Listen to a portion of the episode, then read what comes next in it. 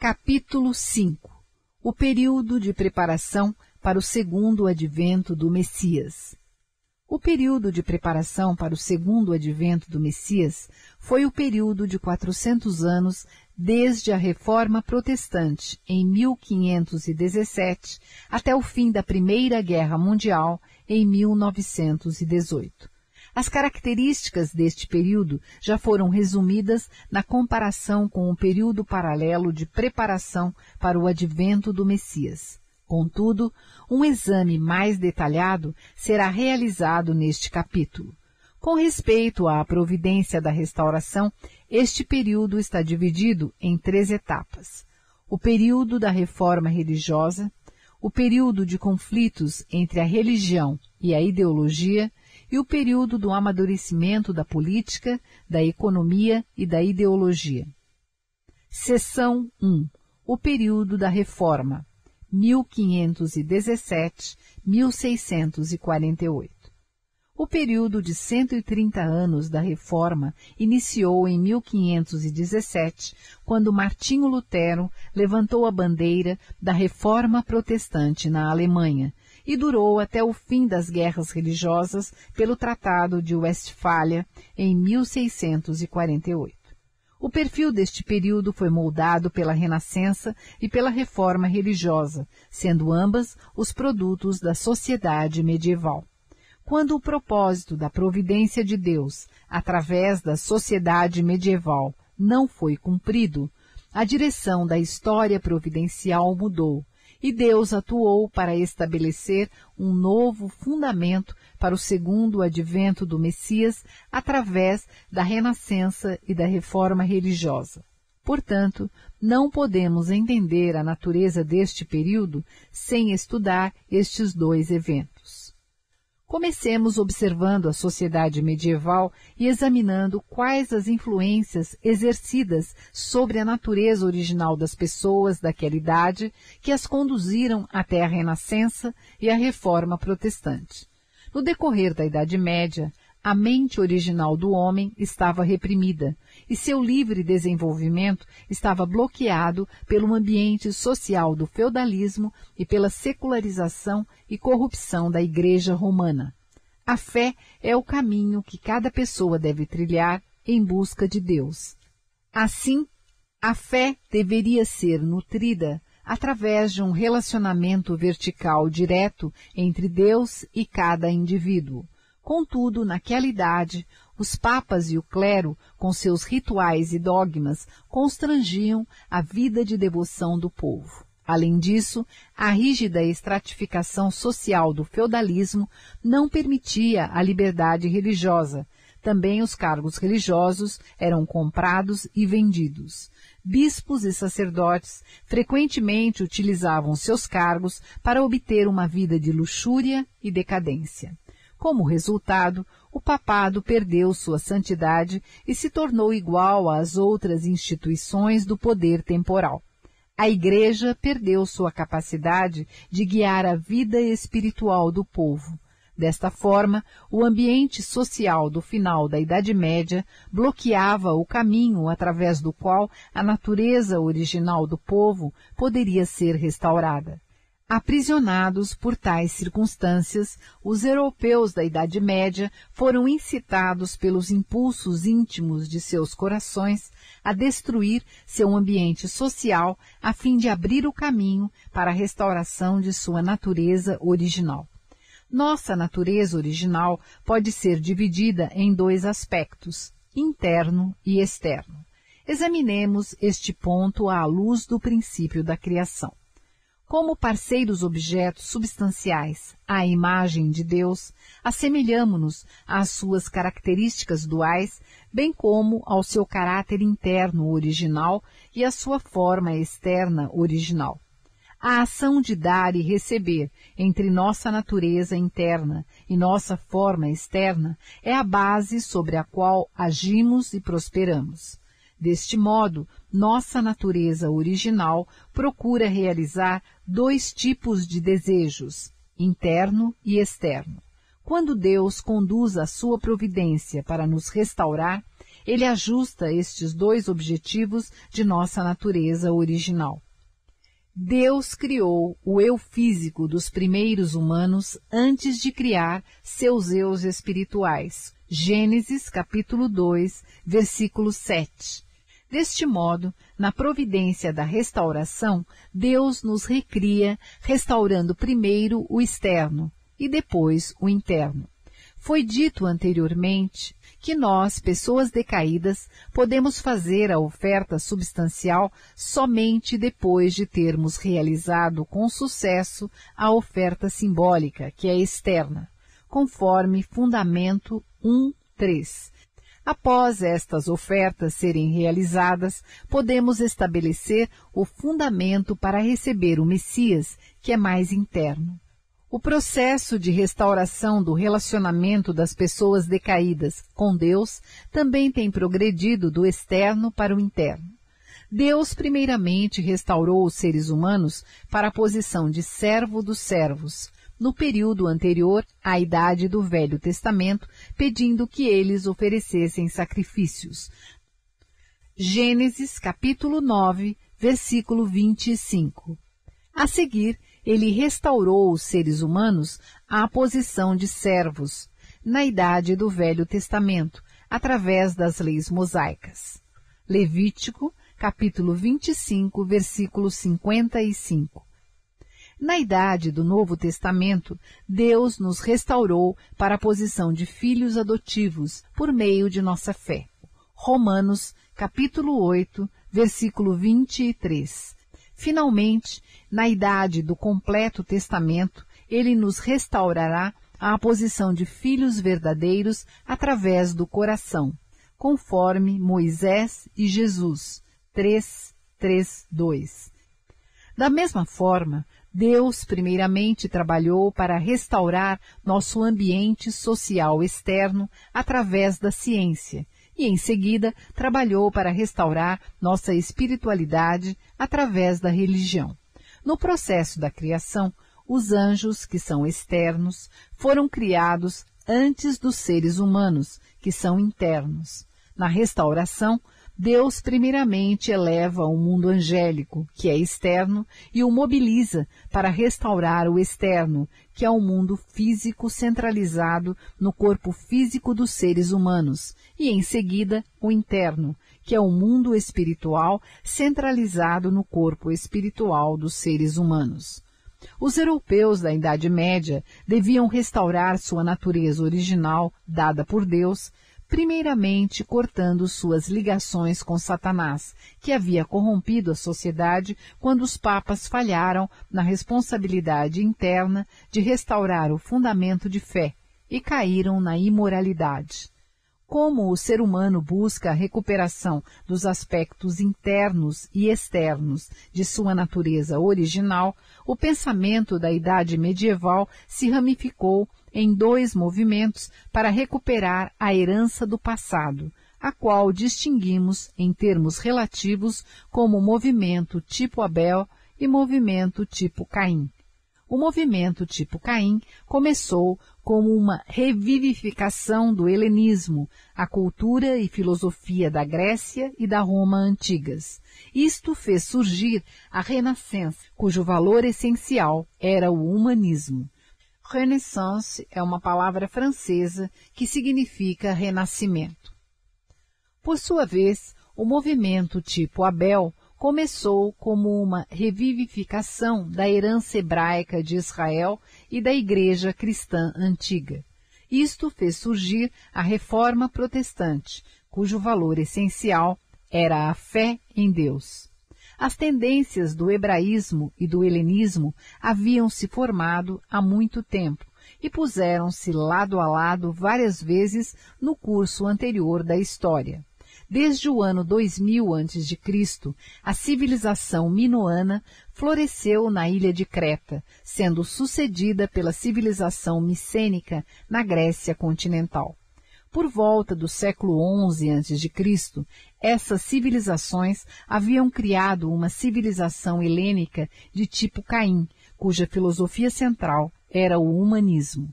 Simultaneamente, na Ásia Ocidental, nascia a civilização hebraica tipo Abel, tendo o monoteísmo judeu como sua filosofia central. Este foi o período do Reino Unido. Se os reis neste período tivessem estabelecido o fundamento para receber o Messias e o tivessem recebido, a civilização hebraica teria florescido e assimilado a civilização helênica e todas as outras, formando uma civilização mundial unificada. Entretanto, quando os reis falharam em cumprir a vontade de Deus, esta providência não foi cumprida.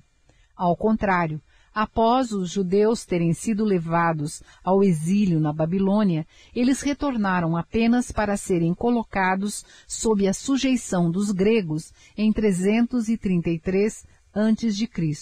e depois de Roma em 63 a.C. Assim, durante os séculos que se seguiram, incluindo o tempo de Jesus, o hebraísmo esteve sob o domínio do helenismo. Se o povo judeu tivesse honrado a Jesus e se unido sob seu domínio, o Império Romano teria se tornado o reino messiânico sob o reinado de Cristo. O hebraísmo, então, teria assimilado o helenismo e construído uma civilização hebraica mundial. Em vez disso, quando Jesus foi rejeitado e esta providência foi frustrada, o hebraísmo permaneceu sob o domínio do helenismo.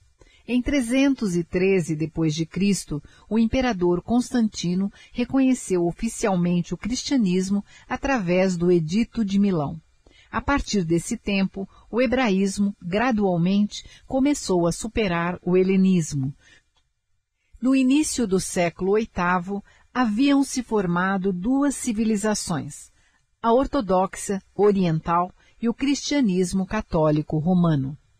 Se os papas e os imperadores, que eram responsáveis pela restauração do fundamento de fé no período carolíngio, não tivessem perdido a fé, o fundamento para o segundo advento do Messias teria sido estabelecido naquele tempo. O hebraísmo teria assimilado completamente o helenismo e construído uma civilização mundial unificada. Em vez disso, a descrença e a imoralidade permitiram que Satanás corrompesse a ideologia medieval condutora que estava alicerçada sobre o hebraísmo. Como resultado, Deus teve que conduzir uma nova providência para a separação de Satanás. Tal como Deus havia dividido o Adão decaído em Caim e Abel para separar Satanás, Deus dividiu a ideologia predominante da Idade Média em duas tendências de pensamento: os movimentos para revivificar o helenismo tipo Caim e o hebraísmo tipo Abel. Estas duas ideologias deram frutos na Renascença e na Reforma Protestante, respectivamente. A tendência helênica de pensamento revivida pelo humanismo da Renascença, logo assumiu a posição de domínio sobre a tendência hebraica. Assim, este período veio a existir para restaurar, através das condições paralelas de indenização, a fase correspondente no período de preparação para o advento do Messias, quando o povo judeu estava sob o domínio dos gregos e o hebraísmo estava sob a sujeição do helenismo. Recordemos que somente pela submissão de Caim a Abel é que Satanás poderia ser separado de Adão, estabelecendo assim o fundamento de substância necessário para receber o Messias na família de Adão. Do mesmo modo, somente pela submissão do helenismo tipo Caim ao hebraísmo tipo Abel, Satanás poderia ser separado do espírito predominante na idade medieval. E assim, o fundamento de substância necessário para receber Cristo em sua segunda vinda poderia ser estabelecido em nível mundial. A Renascença foi dito acima que a renascença brotou da busca pelos aspectos externos da natureza humana original. Quais valores eram almejados pelo povo da Idade Média? Por que e como eles buscavam aqueles valores? De acordo com o princípio da criação, fomos criados para alcançar a perfeição pelo cumprimento de nossa porção de responsabilidade através do exercício de nosso livre-arbítrio sem a ajuda direta de Deus. Assim, devemos atingir a unidade com Deus e adquirir verdadeira autonomia. Portanto, é próprio de nossa natureza original buscar liberdade e autonomia. Uma pessoa de caráter perfeito entende a vontade de Deus e a coloca em prática por meio de sua própria motivação e razão, sem necessidade de basear-se em revelações de Deus. Assim, é perfeitamente natural que busquemos a razão e o entendimento. Também somos dotados com o direito divino de senhores do mundo natural, para domesticá-lo e cultivá-lo a fim de criar um ambiente agradável, investigando as leis ocultas da natureza através da ciência. Por isso, valorizamos o mundo natural, desenvolvemos a ciência e estimamos a vida prática.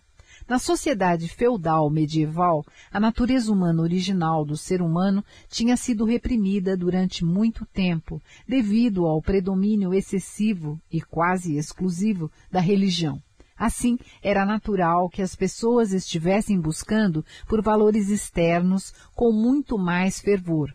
Valores estes que brotam naturalmente do desejo externo da natureza humana original.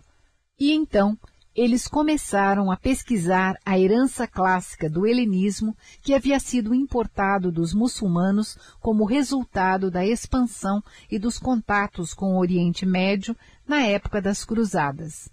Os clássicos gregos e romanos haviam centrado suas buscas nas aspirações externas da natureza humana original. Eles valorizavam a liberdade, a autonomia, a razão, o mundo natural e a vida prática. Nessa busca, eles desenvolveram as ciências a um nível considerável, uma vez que estes valores estavam em total acordo com o desejo da natureza original do homem medieval, o movimento para revivificar a antiga herança do helenismo ascendeu e floresceu, dando origem ao humanismo renascentista. A Renascença despertou no século XIV na Itália, que era o centro de estudo da herança helênica clássica. Embora tenha começado como um movimento de imitação do pensamento e sistema de vida da Grécia e Roma antigas, rapidamente se desenvolveu em um amplo movimento que transformou o pensamento e o modo de vida medieval. A Renascença se expandiu para além da esfera da cultura, passando a abranger e influenciar todos os aspectos da sociedade, incluindo a política, a economia e a religião. Com efeito, a Renascença se tornou a força condutora para a construção do mundo moderno. A reforma religiosa. A providência da restauração centralizada no papado medieval não deu frutos devido à secularização e decadência da liderança da Igreja. Consequentemente, como o povo defendia o humanismo, rebelou-se contra o ritualismo e as regras da Igreja que limitavam a sua livre devoção. E lutaram contra a estratificação do sistema feudal e a autoridade papal que os despojava de sua autonomia. Eles protestaram contra a visão medieval de que a fé exigia indiscutível obediência aos ditames da Igreja em todas as áreas da vida e que lhes negava o direito de adorar a Deus de acordo com os ditames de sua consciência com base em sua própria leitura da Bíblia. Eles também questionaram a vida em função do mundo após a morte e o ideal ascético e monástico que depreciava o mundo natural, a ciência e os assuntos da vida cotidiana. Saturados destas condições, muitos cristãos medievais se revoltaram contra a autoridade do papado. Deste modo, à medida que os europeus medievais procuraram realizar as aspirações externas de sua natureza original, também iniciaram uma busca por suas aspirações internas reprimidas, buscando por um reavivamento do espírito do cristianismo primitivo, quando os primeiros cristãos viviam zelosamente pela vontade de Deus, guiados pelas palavras de Jesus e dos apóstolos. Este movimento medieval para revivificar o hebraísmo iniciou com John Wycliffe, 1324-1384, um professor de teologia da Universidade de Oxford que traduziu a Bíblia para o inglês. Wycliffe afirmou que nem o papado, nem os sacerdotes podiam determinar o padrão de fé, mas somente a própria Bíblia demonstrando que muitos dos dogmas, cerimônias e regras da Igreja não tinham base nas Escrituras, ele denunciou o sacerdócio por sua decadência, exploração das pessoas e abusos de poder. A reforma protestante lançou suas raízes no século XIV na Inglaterra, quando a dignidade papal estava muito degradada. Movimentos reformistas semelhantes surgiram também no século XV, na Boêmia e na Itália, mas foram esmagados e seus líderes executados. Para conseguir fundos para construir a Basílica de São Pedro, o Papa Leão X começou a vender indulgências que, segundo a doutrina católica, redimiam a punição dos pecados na próxima vida. Quando as indulgências foram promulgadas na Alemanha em 1517, um movimento de protesto a este abuso acendeu o estopim que deflagrou a reforma protestante sob a liderança de Martinho Lutero, 1483-1546, um professor de teologia bíblica da Universidade de Wittenberg, na Alemanha. As bandeiras da reforma tremularam fortemente, sendo logo expandidas para a Suíça sob a liderança de Ulrich Zwinglio, 1484-1531, para a França sob a liderança de João Calvino, 1509-1564, e para outras nações, tais como a Inglaterra e os Países Baixos. As guerras religiosas que resultaram dos movimentos protestantes se estenderam por mais de 100 anos, até 1648, quando o Tratado de Westfália pôs um fim na Guerra dos Trinta Anos o protestantismo triunfou no norte europeu, enquanto no sul da Europa a Igreja Católica Romana fortaleceu sua influência. A Guerra dos Trinta Anos entre protestantes e católicos foi travada em solo alemão. Portanto, este conflito não foi simplesmente uma guerra religiosa. Mais que isso, foi um conflito civil e político para decidir o destino dos estados germânicos.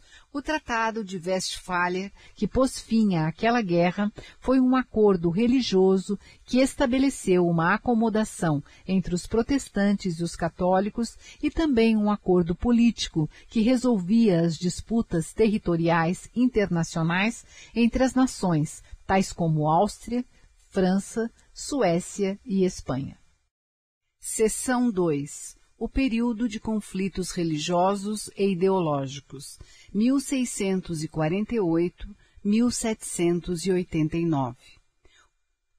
O período de conflitos religiosos e ideológicos refere-se ao período de 140 anos que teve início com o estabelecimento firme do protestantismo no Tratado de Westfália em 1648 e terminou com a Revolução Francesa em 1789 como os povos modernos continuaram a perseguir os desejos internos e externos que fluíam de sua natureza original, eles não puderam evitar as divisões na teologia e as disputas entre as filosofias que surgiram como resultado do livre exercício de sua fé e de seu pensamento.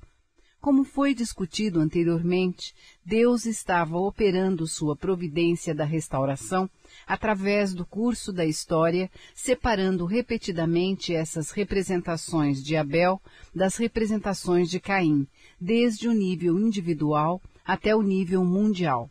Nos últimos dias, este mundo decaído será dividido em dois: o mundo comunista tipo Caim e o mundo democrático tipo Abel. Tal como o fundamento de substância poderia ter sido estabelecido na família de Adão se Caim tivesse se submetido a Abel e o obedecido, nos últimos dias o mundo tipo Caim deve se submeter ao mundo tipo Abel para estabelecer o fundamento de substância em nível mundial. Isto é necessário para que possamos receber Cristo no segundo advento e realizar um mundo unificado. Para que isto aconteça, as duas visões de vida que no futuro unir-se-ão e conduzirão à união dos dois mundos teriam que ser desenvolvidas neste período. A visão de vida tipo Caim. A busca dos aspectos externos da natureza original despertou primeiro um movimento para reavivar a antiga herança do helenismo, fazendo nascer o humanismo da Renascença. O humanismo da Renascença se opunha à cultura medieval em defesa da elevação da dignidade humana e dos valores do mundo natural acima da devoção a Deus e da dedicação religiosa. A mentalidade medieval valorizava a obediência a Deus enquanto depreciava o mundo natural, considerando o corpo humano como algo vil e pecaminoso. A Renascença estabeleceu uma nova perspectiva de vida que exaltava o valor dos seres humanos e da natureza e procurava entendê-los através da lógica e da experiência, da razão e da experimentação impulsionada pelo progresso das ciências naturais, esta visão de vida deu origem às duas maiores escolas da filosofia moderna, o racionalismo, baseado no método dedutivo, e o empirismo, baseado no método indutivo.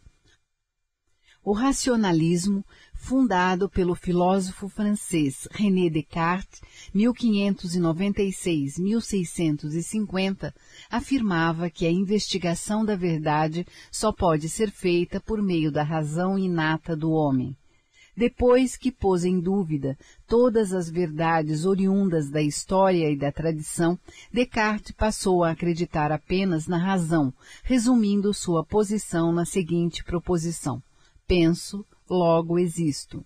A partir deste primeiro princípio, ele utilizou o método dedutivo para adquirir conhecimentos sobre o mundo externo. Embora Descartes aceitasse e até tivesse tentado provar a existência de Deus com base na razão, posteriormente os racionalistas acabaram duvidando de tudo, inclusive da existência de Deus. O filósofo inglês Francis Bacon, 1561-1626, fundou o empirismo, o qual sustentava que a verdade só pode ser investigada e atingida através da experiência, dos sentidos. Esta escola afirmou que a mente humana é como uma folha de papel em branco, na qual o conhecimento, advindo das experiências, iria sendo gravado. O empirismo afirmava que para se obter novo conhecimento, todos os pré-conceitos precisavam ser apagados e dever-se-ia buscar a verdade através da experiência e da observação do mundo externo o racionalismo, que valorizava a razão humana enquanto se afastava de Deus, e o empirismo, que enfatizava a experiência humana e a ciência experimental, desprezaram o misticismo e a superstição. Se ambos utilizavam a razão ou a observação empírica para guiar a vida humana, também insistiam em separar Deus dos seres humanos e do mundo natural.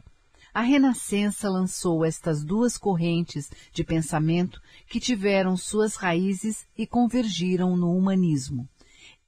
Em vez de estimular a inclinação interna da busca de Deus, a Renascença fez nascer uma visão de vida que encorajava as pessoas a seguirem somente seus impulsos externos em busca da realização de suas aspirações externas. Isto bloqueou seu caminho até Deus e conduziu-as para a soberania de Satanás. Por esta razão, esta visão de vida é denominada tipo Caim. Na virada do século XVIII, a visão de vida tipo Caim rompeu com as verdades transmitidas pela história e pela tradição. Todos os temas acerca da vida humana foram questionados pela razão ou pela observação empírica. Tudo o que fosse julgado irracional ou relativo ao mundo espiritual, incluindo a crença no Deus da Bíblia, foi completamente desacreditado. As energias do ser humano foram estritamente direcionadas para a vida prática. Tal era a ideologia do iluminismo que se desenvolveu com base nas duas correntes do empirismo e do racionalismo. O iluminismo foi a força motriz por trás da Revolução Francesa. Outro representante da visão de vida tipo Caim foi o deísmo, fundado pelo filósofo inglês Edward Herbert, 1583-1648 o deísmo propunha uma teologia inteiramente fundamentada na razão humana. Os deístas rejeitaram a noção de que podia haver harmonia entre a revelação e a razão, a visão tradicionalmente defendida desde o tempo de Tomás de Aquino. Eles reduziam Deus a um Criador que criou o universo em movimento e o pôs para funcionar por si mesmo de acordo com as leis da natureza que ele estabeleceu os deístas negaram que o ser humano necessitava de revelações divinas ou de milagres. No início do século XIX, o filósofo alemão G.W. Friedrich Hegel, 1770-1831, realizou uma síntese compreensiva do idealismo do século XVIII. Entretanto, muitos dos seguidores de Hegel foram influenciados pelo ateísmo e pelo materialismo do iluminismo francês e deram origem à escola do hegelianismo de esquerda, a qual fez da lógica dialética de Hegel sua ideia central. D.F. Strauss, 1808-1874, um hegeliano de esquerda, escreveu A Vida de Jesus, obra que negava todos os relatos bíblicos dos milagres de Jesus, classificando-os como invenções de seus crédulos seguidores. Ludwig Feuerbach, 1804-1872, argumentou em A Essência do Cristianismo que Deus não era nada mais do que a projeção da natureza psicológica interna das pessoas. Seus argumentos se tornaram os fundamentos do ateísmo e do materialismo modernos. Finalmente, Karl Marx, 1818-1883, e Friedrich Engels, 1820-1895, sistematizaram as ideias dos hegelianos de esquerda, forjando um materialismo dialético, influenciados também por Strauss e Feuerbach e pelo socialismo francês. Em seguida, eles combinaram o materialismo dialético com o ateísmo e o socialismo para criar a ideologia do comunismo, Desta forma, a visão de vida tipo Caim, que floresceu após a Renascença e cresceu através do Iluminismo, passando pelo ateísmo e pelo materialismo, amadureceu na ideologia sem Deus do marxismo, que se tornou a pedra fundamental do mundo comunista da atualidade. A visão de vida tipo Abel. Algumas pessoas olham para a evolução da história da era medieval até o mundo moderno como um processo que alienou as pessoas de Deus e da religião. Isto porque veem a história de acordo com a visão de vida tipo Caim. No entanto, a natureza original não apenas busca os valores externos, mas também busca os valores internos. Como as pessoas da idade medieval eram levadas pela sua natureza original a buscar os valores internos, surgiu um movimento que se propunha a revivificar o hebraísmo, o qual deu seus frutos na reforma protestante. A reforma gerou filosofias e ensinamentos religiosos que desenvolveram uma visão de vida multidimensional na busca da realização da natureza humana original dada por Deus. Denominamos esta perspectiva de visão de vida tipo Abel. Enquanto a visão de vida tipo Caim afastava as pessoas de Deus e da fé, a visão de vida tipo Abel estimulava as pessoas a buscarem a Deus de uma forma mais profunda e intensa.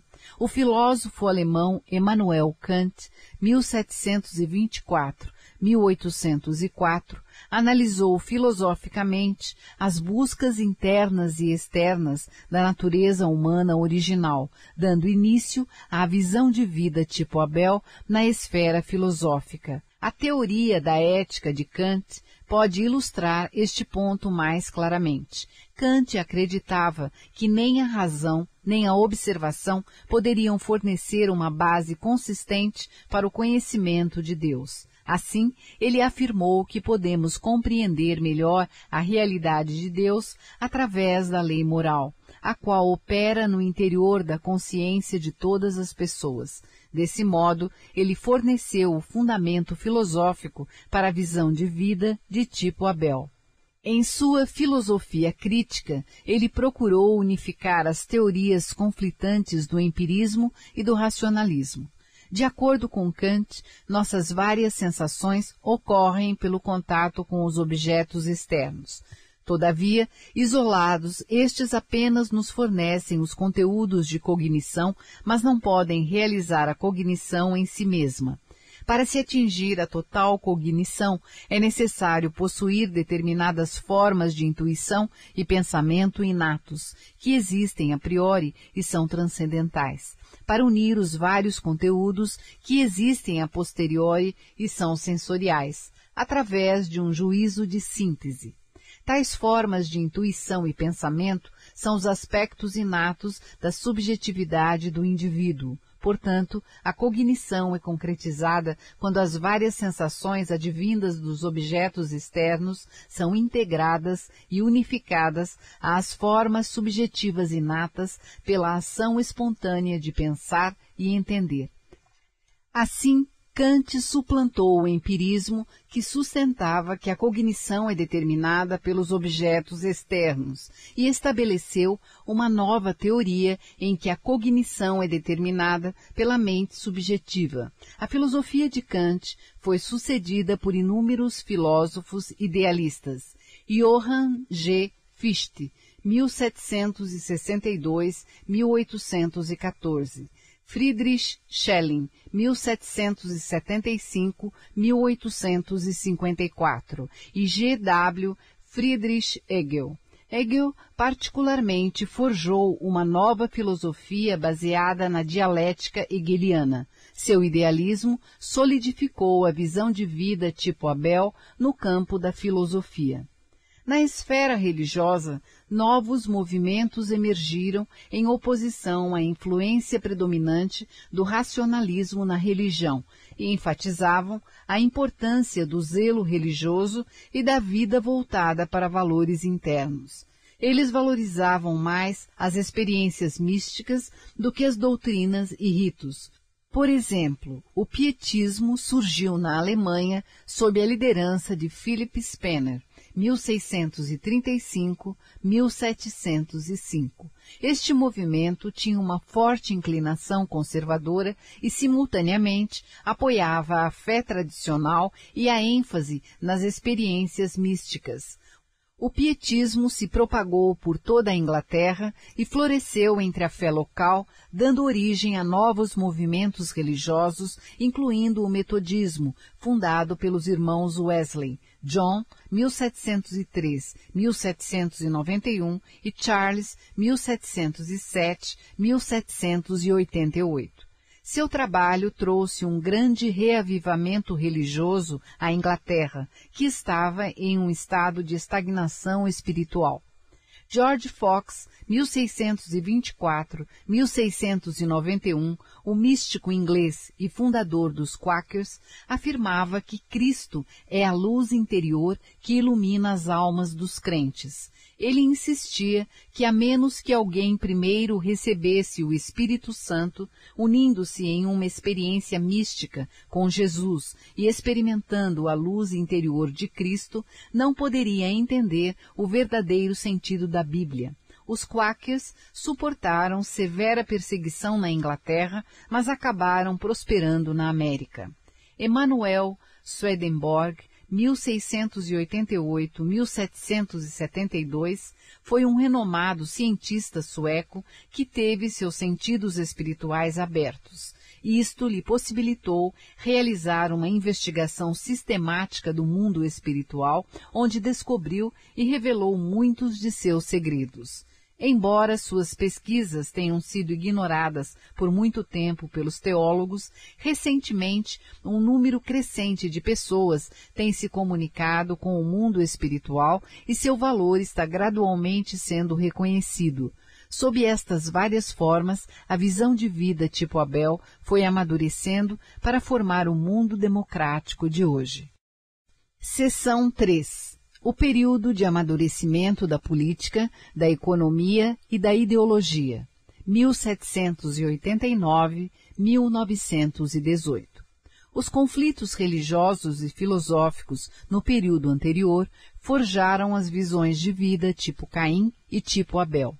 Ao iniciar este novo período, o período de amadurecimento da política, da economia e da ideologia, as duas visões de vida amadureceram, seguindo caminhos separados. Ao atingirem a maturidade, elas fundaram dois modelos diferentes de sociedade com estruturas sociais distintas, uma sociedade tipo Caim e uma sociedade tipo Abel. Simultaneamente, a política, a economia e a ideologia, a esfera da religião e da filosofia, progrediram para o estágio imediatamente anterior à transição para o mundo ideal. Este período começou com a Revolução Francesa, passando pela Revolução Industrial e estendendo-se até o final da Primeira Guerra Mundial. A democracia. A discussão anterior sobre a democracia, no contexto do progresso da história, estava limitada às mudanças sociais que conduziram ao seu surgimento, conforme os períodos providenciais paralelos 7.2. Aqui examinaremos os desenvolvimentos internos por detrás da origem da democracia atual, mais especificamente a maré ideológica que permitiu o seu desenvolvimento a partir do fluxo e refluxo da história. No período do Império Cristão do século IX, Deus pretendia que o reino espiritual, regido pelo papado, e o reino terreno, regido pelo imperador, se unissem para formar uma sociedade monárquica cristã como fundamento para o reino messiânico.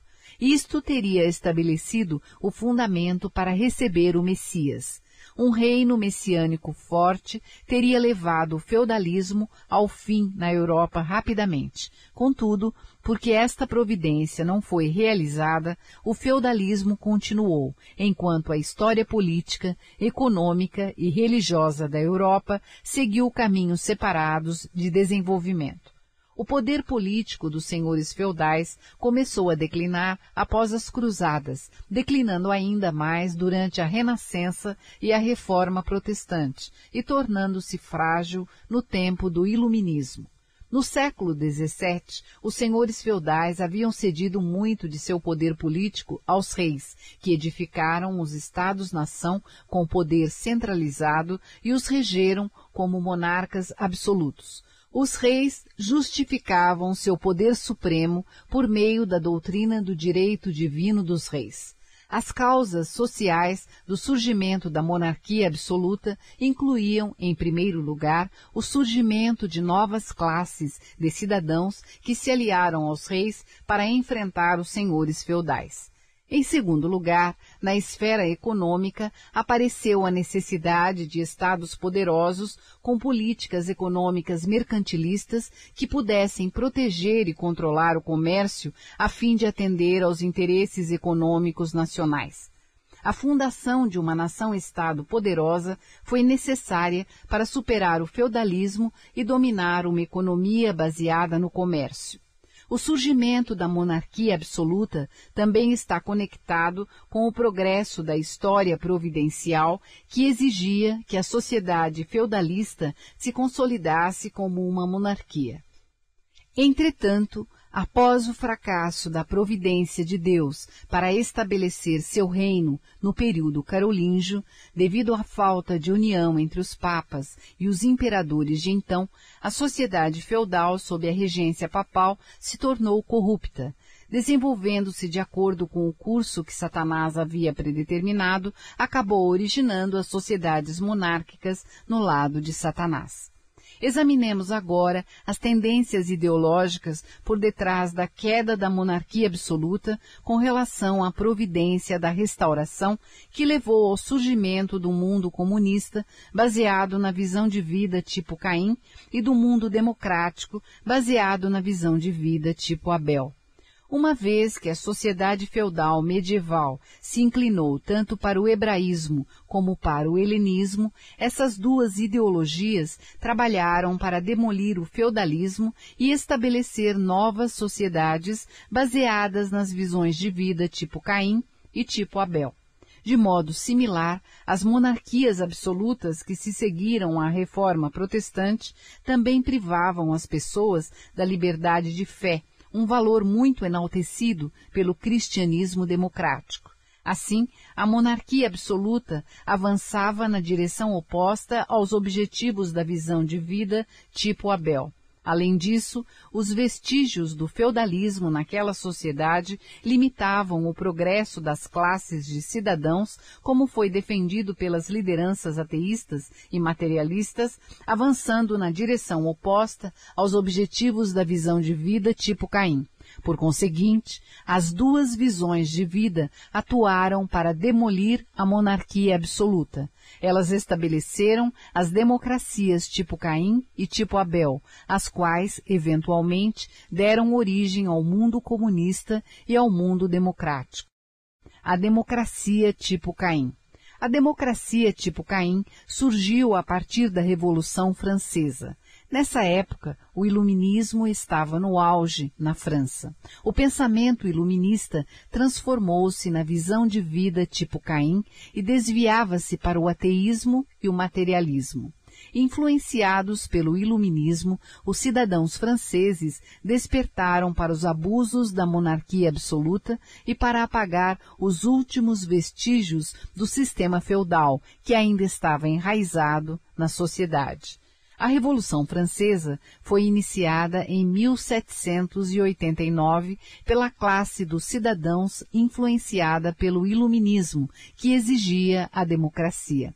Este grupo pretendia subverter e destruir o poder da classe dirigente, através da erradicação das reminiscências do feudalismo, e estabelecer a liberdade e a igualdade para os cidadãos comuns, o terceiro Estado. A Revolução Francesa estabeleceu a democracia com a promulgação da Declaração Universal dos Direitos Humanos. No entanto, a democracia que nasceu da Revolução Francesa foi uma democracia tipo Caim. Embora tenha destruído o absolutismo, esta visão buscou assegurar firmemente a visão de vida tipo Caim. Os principais pensadores por detrás da Revolução Francesa foram figuras iluministas, tais como Denis Diderot, 1713-1784 e Jean Léron d'Alembert, 1717-1783, que aderiram ao ateísmo ou ao materialismo. Além disso, apesar de seus ideais de liberdade individual e igualdade, o curso real da democracia francesa nos anos da Revolução posteriormente tendeu para o totalitarismo. Desta forma, aqueles que aderiram à visão de vida tipo Caim defenderam o iluminismo e deram origem à Revolução Francesa, estabelecendo a democracia tipo Caim. Isto bloqueou completamente a inclinação do espírito humano para a busca de Deus. Como a democracia tipo Caim continuou se desenvolvendo focada nos aspectos externos da vida, mais tarde viria a ser sistematizado no marxismo na Alemanha e no leninismo na Rússia, formando um mundo comunista. A democracia tipo Abel. Apesar das mesmas origens, as democracias que emergiram na Inglaterra e nos Estados Unidos sempre foram diferentes da democracia nascida da Revolução Francesa. Esta última foi uma democracia tipo Caim, fundada por ateus e materialistas, os quais foram educados na visão de vida tipo Caim, à medida que tentavam desmantelar o absolutismo e o feudalismo. A democracia inglesa e americana, por outro lado, foram fundadas por cristãos devotos como fruto da visão de vida tipo Abel, e nasceu da luta vitoriosa contra o absolutismo para obter liberdade religiosa. Assim, estas eram democracias tipo Abel. Examinemos como a democracia tipo Abel foi estabelecida na Inglaterra e nos Estados Unidos. Na Inglaterra, James I reinou de 1603 a 1625, fortaleceu a monarquia absoluta e a igreja estatal, enquanto perseguia os puritanos e outros cristãos dissidentes, muitos dos quais fugiram para outras nações da Europa ou para o continente americano à procura de liberdade religiosa. Seu filho, Charles I, reinou de 1625 a 1649, foi recebido com rebelião pelos presbiterianos da Escócia, que se reuniram na Convenção Nacional em 1640. Os puritanos que formavam a Assembleia do Parlamento inglês lançaram então a primeira Revolução Puritana sob a liderança de Oliver Cromwell em 1642. Mais tarde, depois de Charles II, reinou de 1660 a 1685, ter restaurado a monarquia absoluta e fortalecido a Igreja Anglicana contra todos os outros cristãos, e de seu filho James II, reinou de 1685 a 1688, ter se declarado católico, os líderes protestantes convidaram William de Orange reinou de 1688 a 1702, seu genro, que naquele tempo estava em stadtholder nos Países Baixos para intervir. Assim, em 1688, William desembarcou na Inglaterra com suas tropas para defender a liberdade religiosa e os direitos civis.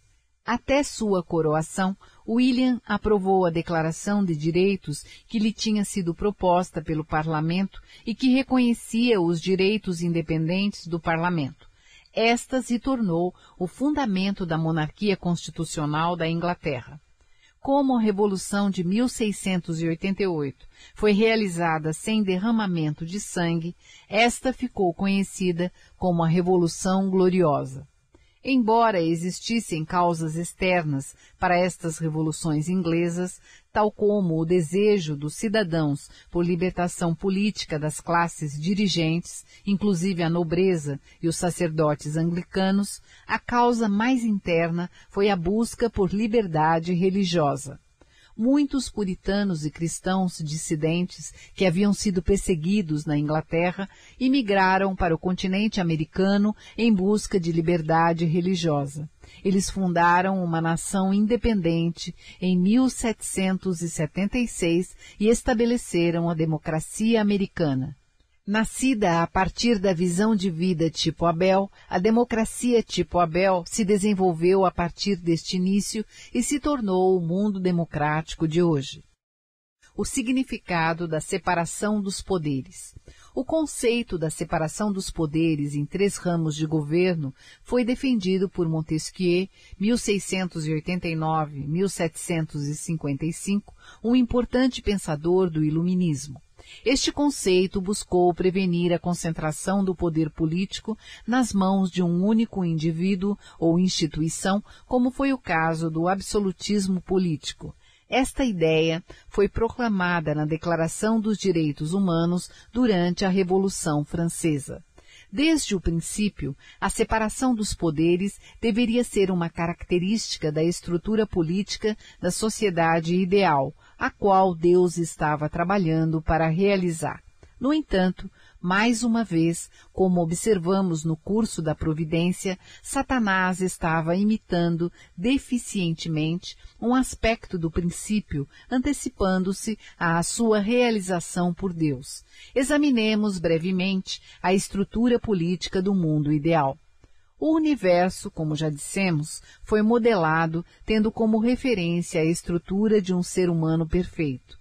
Do mesmo modo, o mundo ideal, que será construído por pessoas plenamente perfeitas, também se assemelhará à estrutura e funções de um indivíduo perfeito, conforme o princípio da criação 1.1, 1.2, 3.2 fazendo uma analogia com o corpo humano, cujos órgãos funcionam de acordo com o sutil comando do cérebro, todas as instituições da sociedade global ideal atenderão aos desejos de Deus.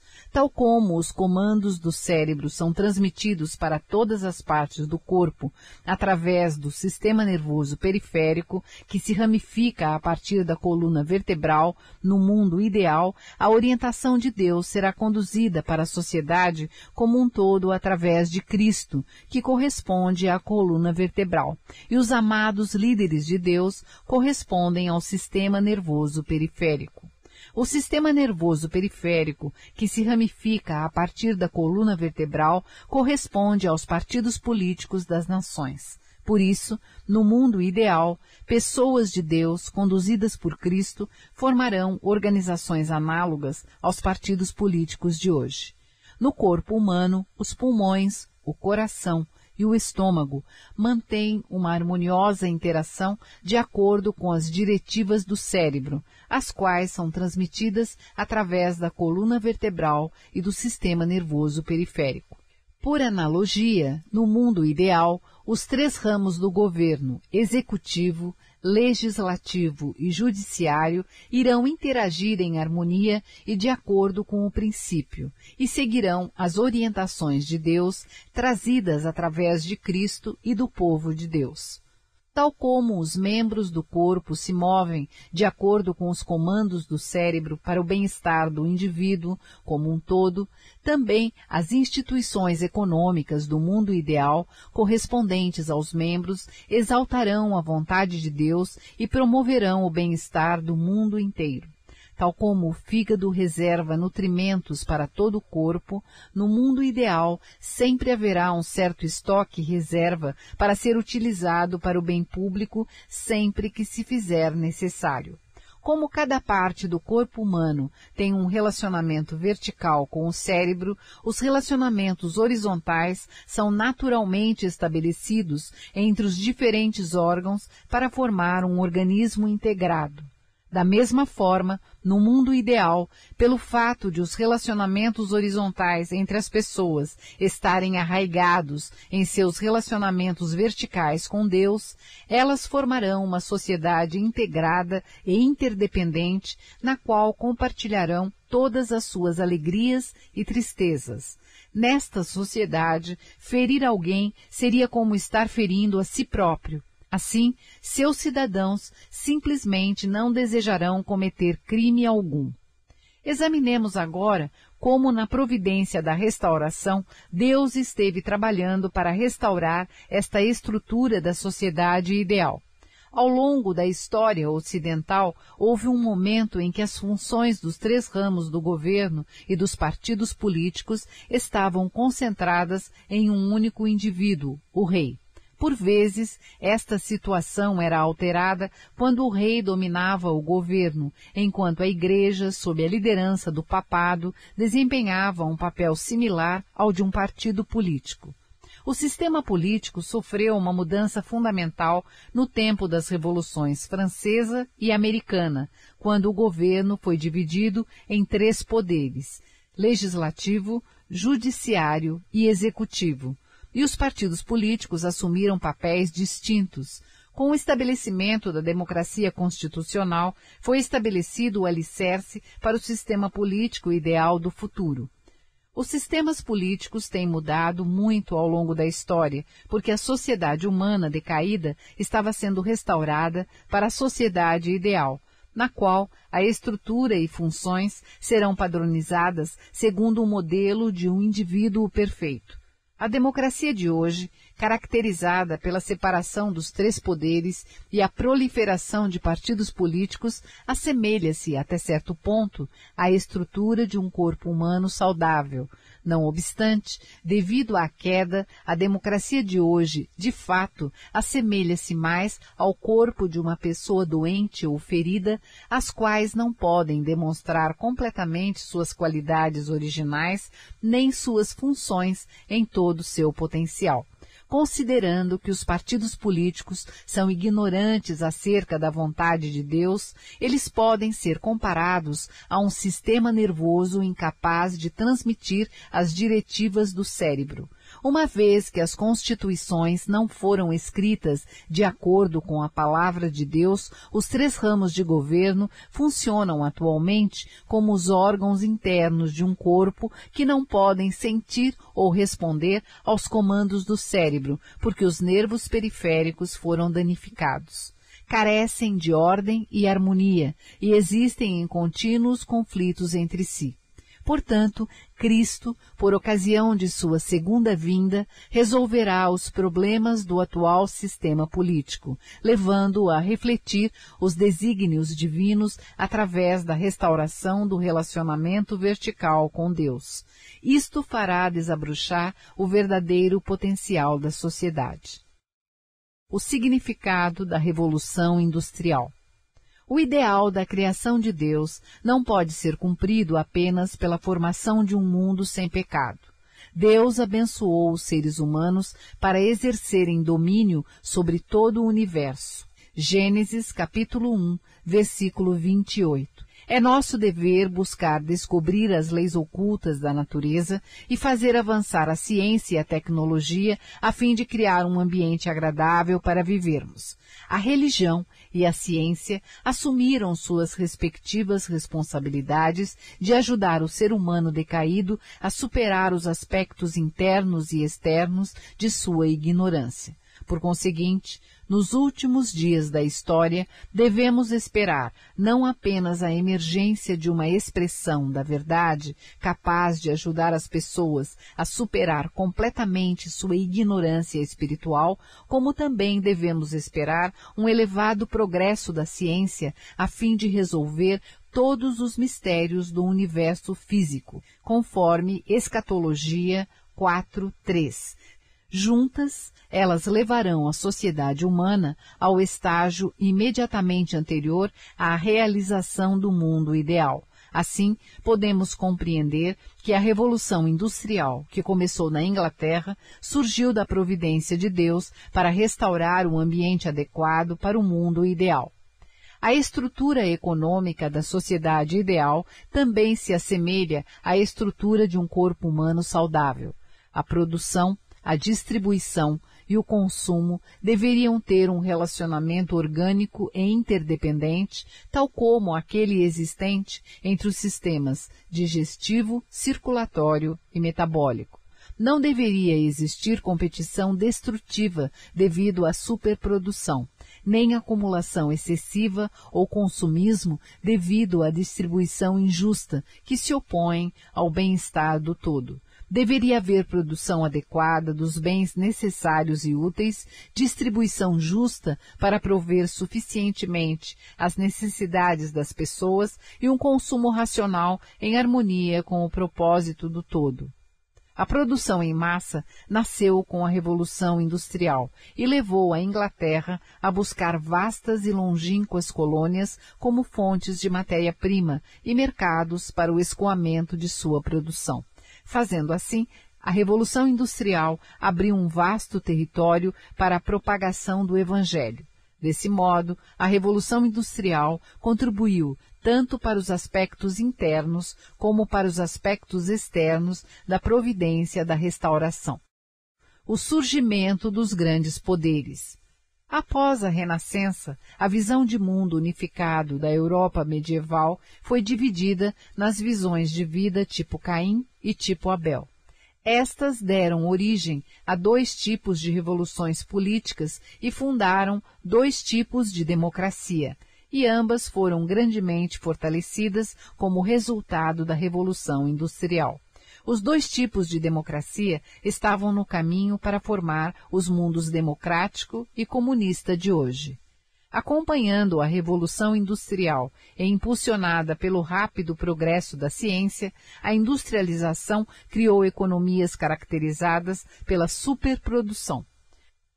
Os grandes poderes da Europa, que sentiram urgente necessidade de desbravar novas terras como fontes de matérias-primas para suas fábricas e mercados para os seus produtos, cresceram e se fortificaram, competindo uns com os outros na busca por colônias. Assim, dois fatores, as duas tendências da ideologia e o curso do desenvolvimento econômico seguido pelo progresso da ciência, posteriormente causaram a divisão do mundo em dois blocos, o mundo democrático e o mundo comunista. As reformas religiosas e as revoluções políticas e industriais desde a Renascença. O movimento tipo Caim, que começou com o reavivamento do helenismo, subverteu o mundo medieval e deu origem ao humanismo da Renascença. À medida que este movimento se desenvolvia, movendo-se em direção a Satanás, deu à luz o iluminismo, que pode ser considerado como a segunda renascença na corrente ideológica. Posteriormente, o pensamento iluminista amadureceu também na direção satânica, dando origem ao materialismo histórico, que é o centro da ideologia comunista. Esta pode ser considerada como a terceira renascença.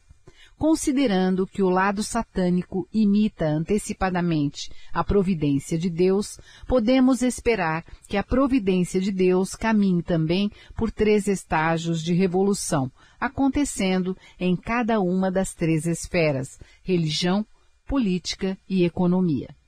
Na esfera da religião, a primeira reforma aconteceu sob a liderança de Martinho Lutero, logo após a primeira renascença. A segunda reforma foi lançada após a segunda renascença pelos movimentos espiritualistas liderados por pessoas como os irmãos Wesley, Fox e Swedenborg. A partir de nosso exame do avanço da história, é evidente que uma terceira reforma ocorrerá correspondendo a uma terceira renascença. Realmente, o estado do cristianismo de hoje pede desesperadamente por uma reforma. Na esfera política, podemos observar que sua reforma está ocorrendo em três estágios. Primeiro, a sociedade feudal medieval desmoronou sob o peso da primeira renascença e da primeira reforma. Em seguida, a monarquia absoluta foi destruída pelas forças liberadas pela segunda renascença e pela segunda reforma. Finalmente, o mundo comunista foi formado pelas revoluções políticas trazidas pela Terceira Renascença. Através do surgimento da Terceira Reforma Religiosa, o mundo democrático, no lado de Deus, triunfará na guerra ideológica, sobrepujará e sucederá ao mundo comunista do lado de Satanás. Nesse ponto, os dois mundos se unirão e formarão o reino do céu na terra sob Deus. As mudanças econômicas que se seguiram às reformas religiosa e política desenvolveram-se em três revoluções industriais.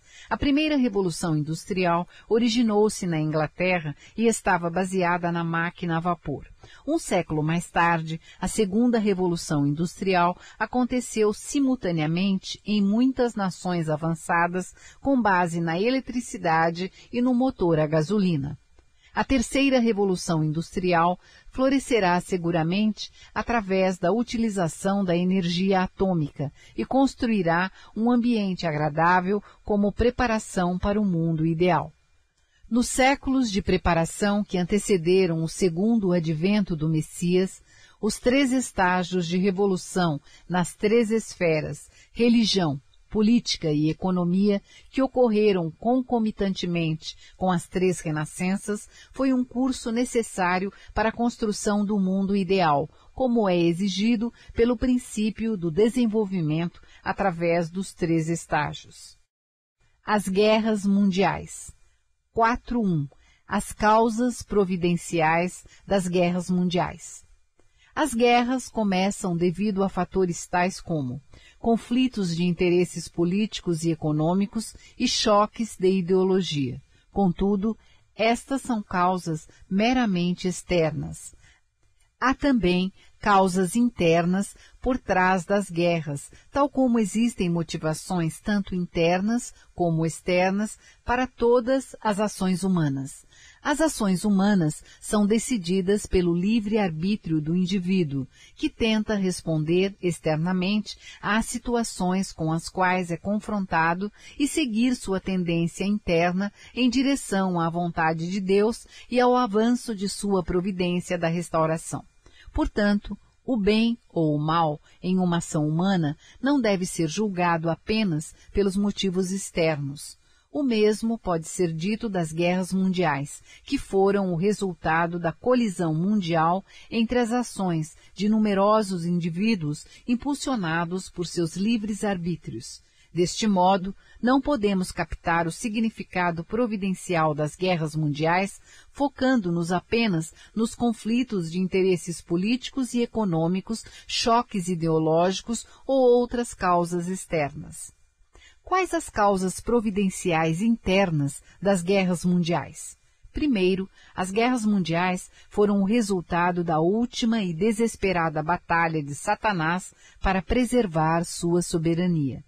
Desde a queda dos primeiros antepassados humanos, Satanás tem construído imitações defeituosas e fora do princípio do mundo ideal de Deus. Assim, buscando restaurar o mundo ideal de seu princípio, Deus tem trabalhado gradualmente para expandir seu domínio, reformando o mundo fora do princípio sob o cativeiro de Satanás conforme os períodos providenciais paralelos 7.1 Deste modo, no curso da providência da restauração, uma falsa representação do ideal divino aparece antes do surgimento de sua verdadeira manifestação.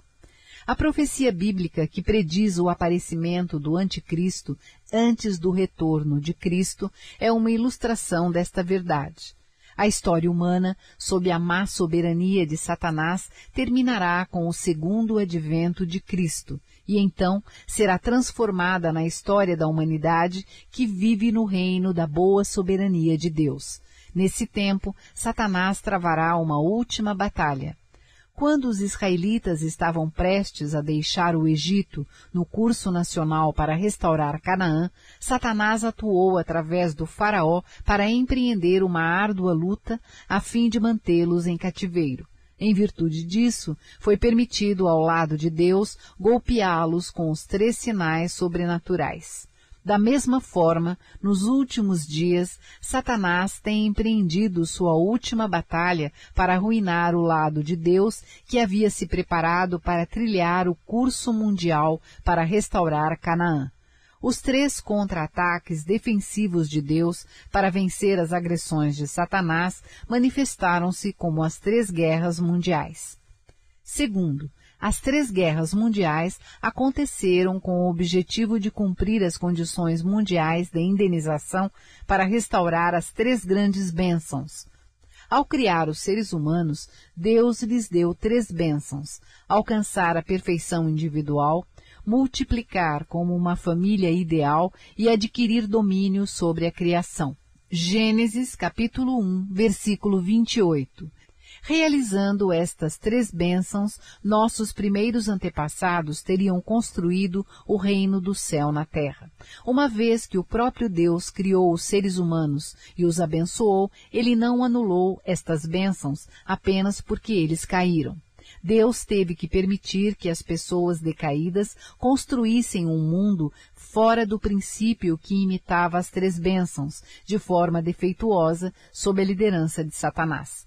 Deste modo, no final da história humana, emergiu um mundo fora do princípio, propondo-se a realizar, de forma pervertida, a forma externa das três bênçãos, um indivíduo movido pela causa de Satanás, a multiplicação de filhos satânicos e a conquista do mundo para o domínio de Satanás. Para cumprir as condições mundiais de indenização, a fim de restaurar as três grandes bênçãos de Deus, três conflitos mundiais devem ocorrer para que Deus possa prevalecer sobre o mundo satânico através dos três estágios de formação, crescimento e aperfeiçoamento.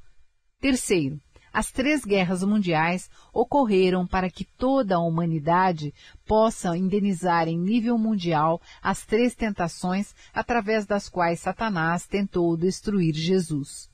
Como discípulos de Jesus, os cristãos devem seguir o curso de seu mestre e superar as três tentações que ele enfrentou no deserto como indivíduos, famílias, nações e em nível mundial. Quarto, as guerras mundiais aconteceram para estabelecer a condição mundial de indenização para restaurar a soberania de Deus.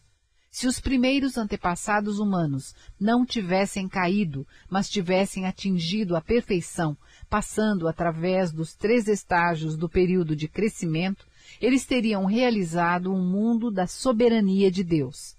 Da mesma forma, a restauração do mundo deve ocorrer também através dos três estágios.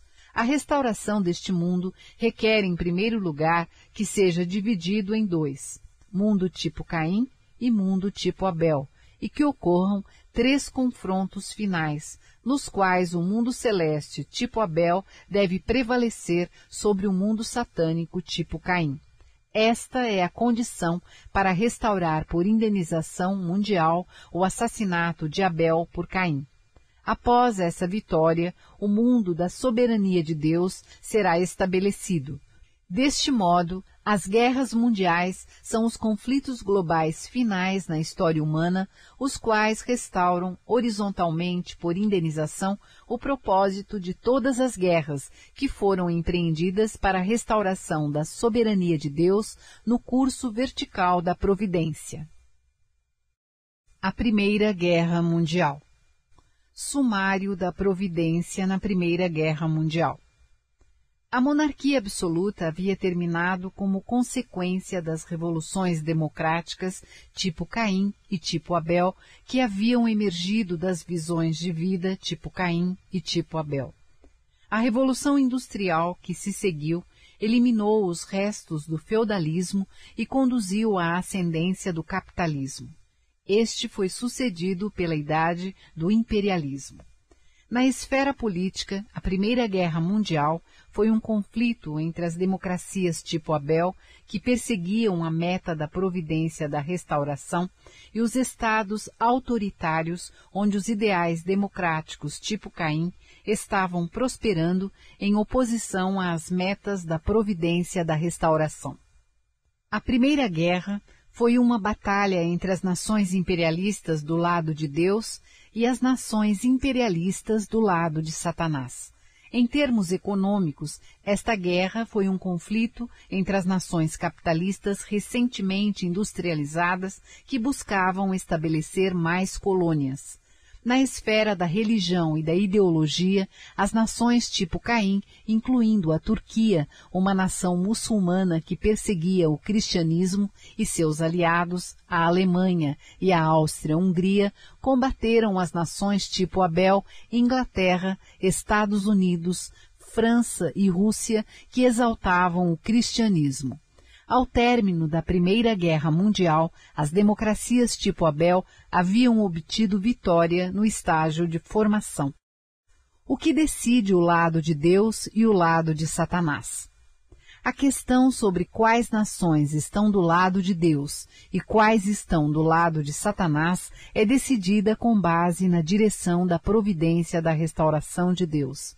Aquelas que estão alinhadas com a direção da providência de Deus, ou que estão agindo em conformidade com essa direção, mesmo indiretamente, estão no lado de Deus, enquanto aquelas que assumem uma posição oposta estão do lado de Satanás. Portanto, se um indivíduo ou uma nação pertence ao lado de Deus ou ao lado de Satanás, isso nem sempre está de acordo com o julgamento de nosso senso comum ou consciência. Por exemplo, Alguém que desconheça a providência de Deus pode julgar que o ato de Moisés ao matar o capataz egípcio foi mau.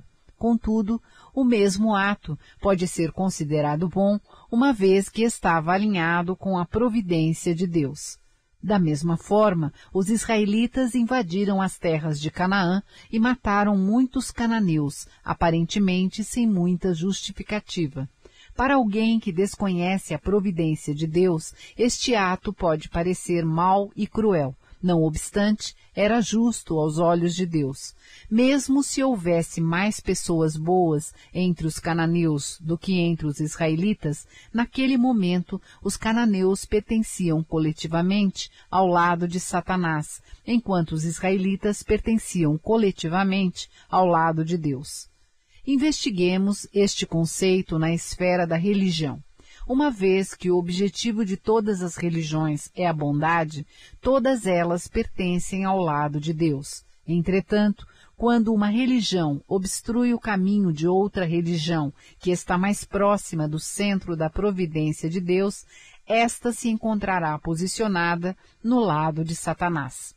A cada religião é dada uma missão para ser cumprida em uma época específica, mas se a época de sua responsabilidade tiver passado e esta se tornar um obstáculo para uma religião emergente portadora de uma nova missão para a idade seguinte, então aquela velha religião estará no lado de Satanás.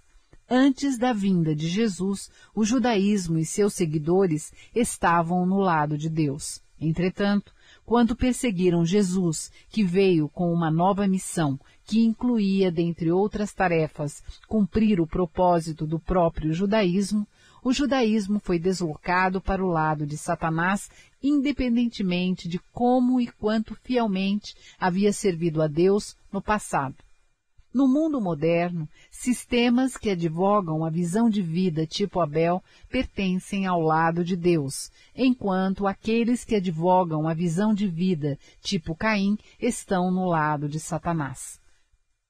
Por exemplo, não importa quão ético e dedicado o pensamento materialista, baseado na visão de vida tipo Caim, possa parecer de uma perspectiva humanista, ele ainda pertence ao lado de Satanás. Por esta razão, o mundo comunista pode ser visto como sendo um mundo satânico. Por outro lado, uma vez que o mundo democrático, que defende a liberdade religiosa, está baseado na visão de vida tipo Abel, ele pode ser visto como pertencente ao lado de Deus. O cristianismo foi estabelecido como a religião central com a missão última de cumprir a meta de todas as religiões conforme Escatologia 2.3. Assim, qualquer nação que persiga o cristianismo ou obstrua seu progresso, direta ou indiretamente, está no lado de Satanás. Na Primeira Guerra Mundial, os poderes aliados, liderados pela Inglaterra, os Estados Unidos, a França e a Rússia, eram nações cristãs. Além disso, elas estavam lutando para libertar os cristãos sob perseguição na Turquia. Portanto, estavam no lado de Deus. Por outro lado, a Alemanha e a Áustria-Hungria, os poderes centrais principais, apoiavam a Turquia, uma nação muçulmana que perseguia o cristianismo. Por isso, juntos com a Turquia, eles estavam no lado de Satanás as causas providenciais por trás da Primeira Guerra Mundial. Quais as causas providenciais internas da Primeira Guerra Mundial? A Primeira Guerra Mundial teve que ocorrer primeiramente para estabelecer a condição mundial de indenização para restaurar as três grandes bênçãos de Deus em estágio de formação. Satanás estava construindo antecipadamente uma imitação distorcida do mundo ideal de Deus, o qual deveria ter sido estabelecido por Adão. Assim, deveria aparecer no final da história um mundo fora do princípio que realizaria uma forma externa distorcida das três bênçãos em estágio de formação, conduzida por uma imitação de Adão do lado de Satanás. O lado de Deus, então, deveria prevalecer sobre o mundo fora do princípio, para estabelecer a condição de indenização. De fato, o Kaiser Guilherme II, 1859-1941, da Alemanha, que deu início à Primeira Guerra Mundial, era a imitação de Adão do lado de Satanás. Ele estava no estágio de formação semelhante a alguém que atingiu a perfeição individual. Ele manifestava o perfil de alguém que cumpriu a bênção da multiplicação de filhos, advogando o pangermanismo e manifestava uma forma de domínio sobre a criação através da implementação de sua política de hegemonia mundial. Desta maneira, o Kaiser realizou um mundo fora do princípio, realizando uma imitação satânica das três grandes bênçãos em estágio de formação.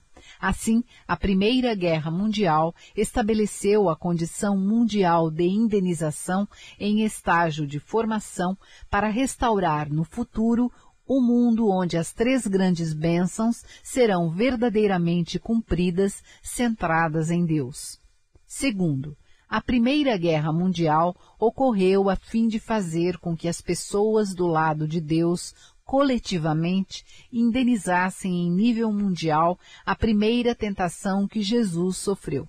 À luz do significado das três tentações sofridas por Jesus, podemos reconhecer que o lado de Deus devia prevalecer na Primeira Guerra Mundial para estabelecer a condição de indenização para restaurar a primeira bênção de Deus em nível mundial.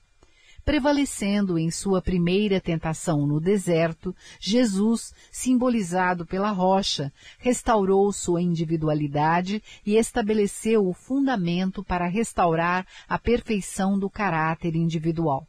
Da mesma forma, ao prevalecer na Primeira Guerra Mundial, o lado de Deus não somente devia derrotar o mundo de Satanás e seu centro, como também devia construir o mundo de Deus e estabelecer o fundamento para o seu próprio centro, o Cristo do segundo advento. Esta deveria ser a base sobre a qual o Cristo poderia nascer e aperfeiçoar seu caráter individual. Terceiro, a Primeira Guerra Mundial ocorreu a fim de estabelecer o fundamento em estágio de formação para a restauração da soberania de Deus. A democracia surgiu para pôr um fim no regime monárquico autoritário e como o sistema político definitivo com a missão de restaurar a soberania de Deus, conforme os períodos providenciais paralelos 7, 2, 6 na Primeira Guerra Mundial, o lado de Deus devia ser vitorioso e expandir sua política territorial para cristianizar o mundo, estabelecendo um vasto e firme fundamento político-econômico, asseguraria o fundamento em estágio de formação para o mundo democrático e, simultaneamente, o fundamento em estágio de formação para restaurar a soberania de Deus os resultados providenciais da Primeira Guerra Mundial. A vitória das forças aliadas na Primeira Guerra Mundial estabeleceu a condição de indenização em estágio de formação para restaurar as três grandes bênçãos de Deus em nível mundial. A vitória da democracia também estabeleceu o fundamento em estágio de formação para a restauração da soberania de Deus. Com a derrota do mundo satânico e de seu dirigente, o Kaiser, o mundo do lado de Deus obteve vitória em estágio de formação e estabeleceu o fundamento para o nascimento de Cristo, o qual está destinado a ser o Senhor do mundo de Deus. Simultaneamente, o comunismo foi estabelecido na Rússia. Stalin logo chegou ao poder como uma imitação do Cristo do segundo advento do lado de Satanás. Uma vez que Cristo vem com os ideais do reino do céu na terra, interdependência, prosperidade mútua e valores universalmente compartilhados, o lado satânico tenta realizar estes ideais antecipadamente, construindo uma imitação do reino do céu na terra, liderado pela imitação satânica do Cristo do segundo advento. Em conclusão, com a vitória do lado de Deus na Primeira Guerra Mundial, foi estabelecido o fundamento para o segundo advento do Messias. A partir daquele tempo, começou o estágio de formação da providência do segundo advento. A Segunda Guerra Mundial. Sumário da providência na Segunda Guerra Mundial. A origem espiritual da democracia moderna reside no empenho das pessoas para realizar os valores da visão de vida tipo Abel. A democracia segue as aspirações internas e externas da natureza humana original e certamente se desenvolverá em direção ao mundo ideal de Deus. O fascismo, por outro lado, impedia as pessoas de seguir as aspirações de sua natureza original. Na Segunda Guerra Mundial, a democracia, apoiada na vitória obtida em estágio de formação na Primeira Guerra Mundial, derrotou o fascismo e assegurou a vitória em estágio de crescimento. A natureza do fascismo. Quando a depressão econômica dominou o mundo nos anos 30, algumas nações tentaram sair daquela situação adotando o fascismo. Este foi o caminho seguido pela Alemanha, Japão e Itália, que se sentiram isoladas e atingidas pela adversidade. O que foi o fascismo? O fascismo nega os valores fundamentais da democracia moderna, incluindo a individualidade e os direitos básicos do indivíduo, a liberdade de expressão, de imprensa e de associação e também o sistema parlamentar. No fascismo, a raça e a nacionalidade são os valores máximos que devem ser preservados por um Estado-nação forte. Indivíduos e instituições existem apenas para o benefício do Estado. Sob o fascismo, os indivíduos não podem reivindicar liberdade como um direito inviolável. Eles devem sacrificar sua liberdade pessoal em nome do dever de servir ao Estado. O princípio político básico do fascismo define que todo poder e toda autoridade devem ser confiados a um líder supremo ao invés de ser distribuído entre o povo.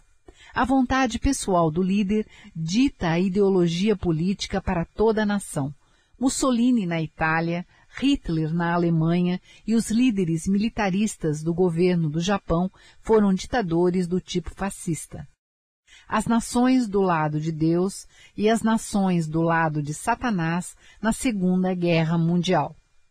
Na Segunda Guerra Mundial, uma aliança das nações democráticas, constituída pelos Estados Unidos, Inglaterra e França, lideravam as nações do lado de Deus.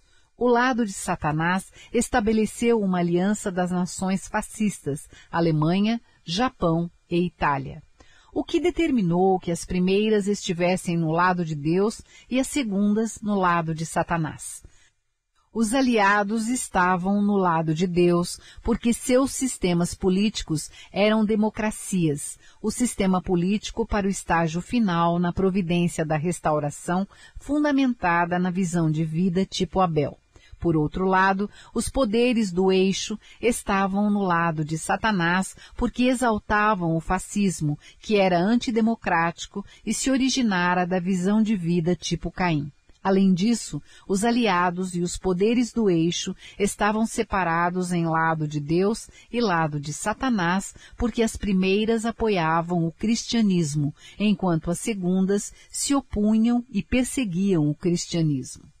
A Alemanha, líder dos poderes do eixo, privava as pessoas de suas liberdades básicas e sua opressão ideológica negava-lhes a liberdade religiosa.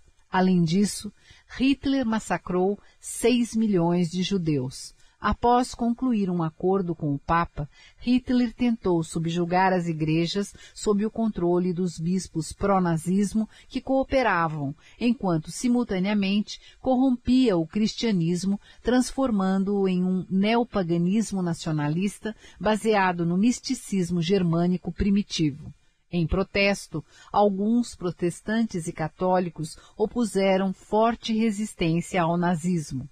Os militaristas japoneses, durante a Segunda Guerra Mundial, forçaram todas as igrejas da Coreia a instalar um kamidana, um altar para os deuses do shintoísmo japonês, e obrigaram os cristãos coreanos a adorarem nos santuários shintoístas.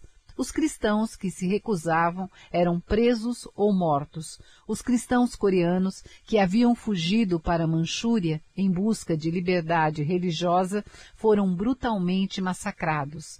Estas medidas contra o cristianismo coreano foram intensificadas até o fim da guerra. A Itália apoiou a causa da Alemanha como uma das nações do eixo.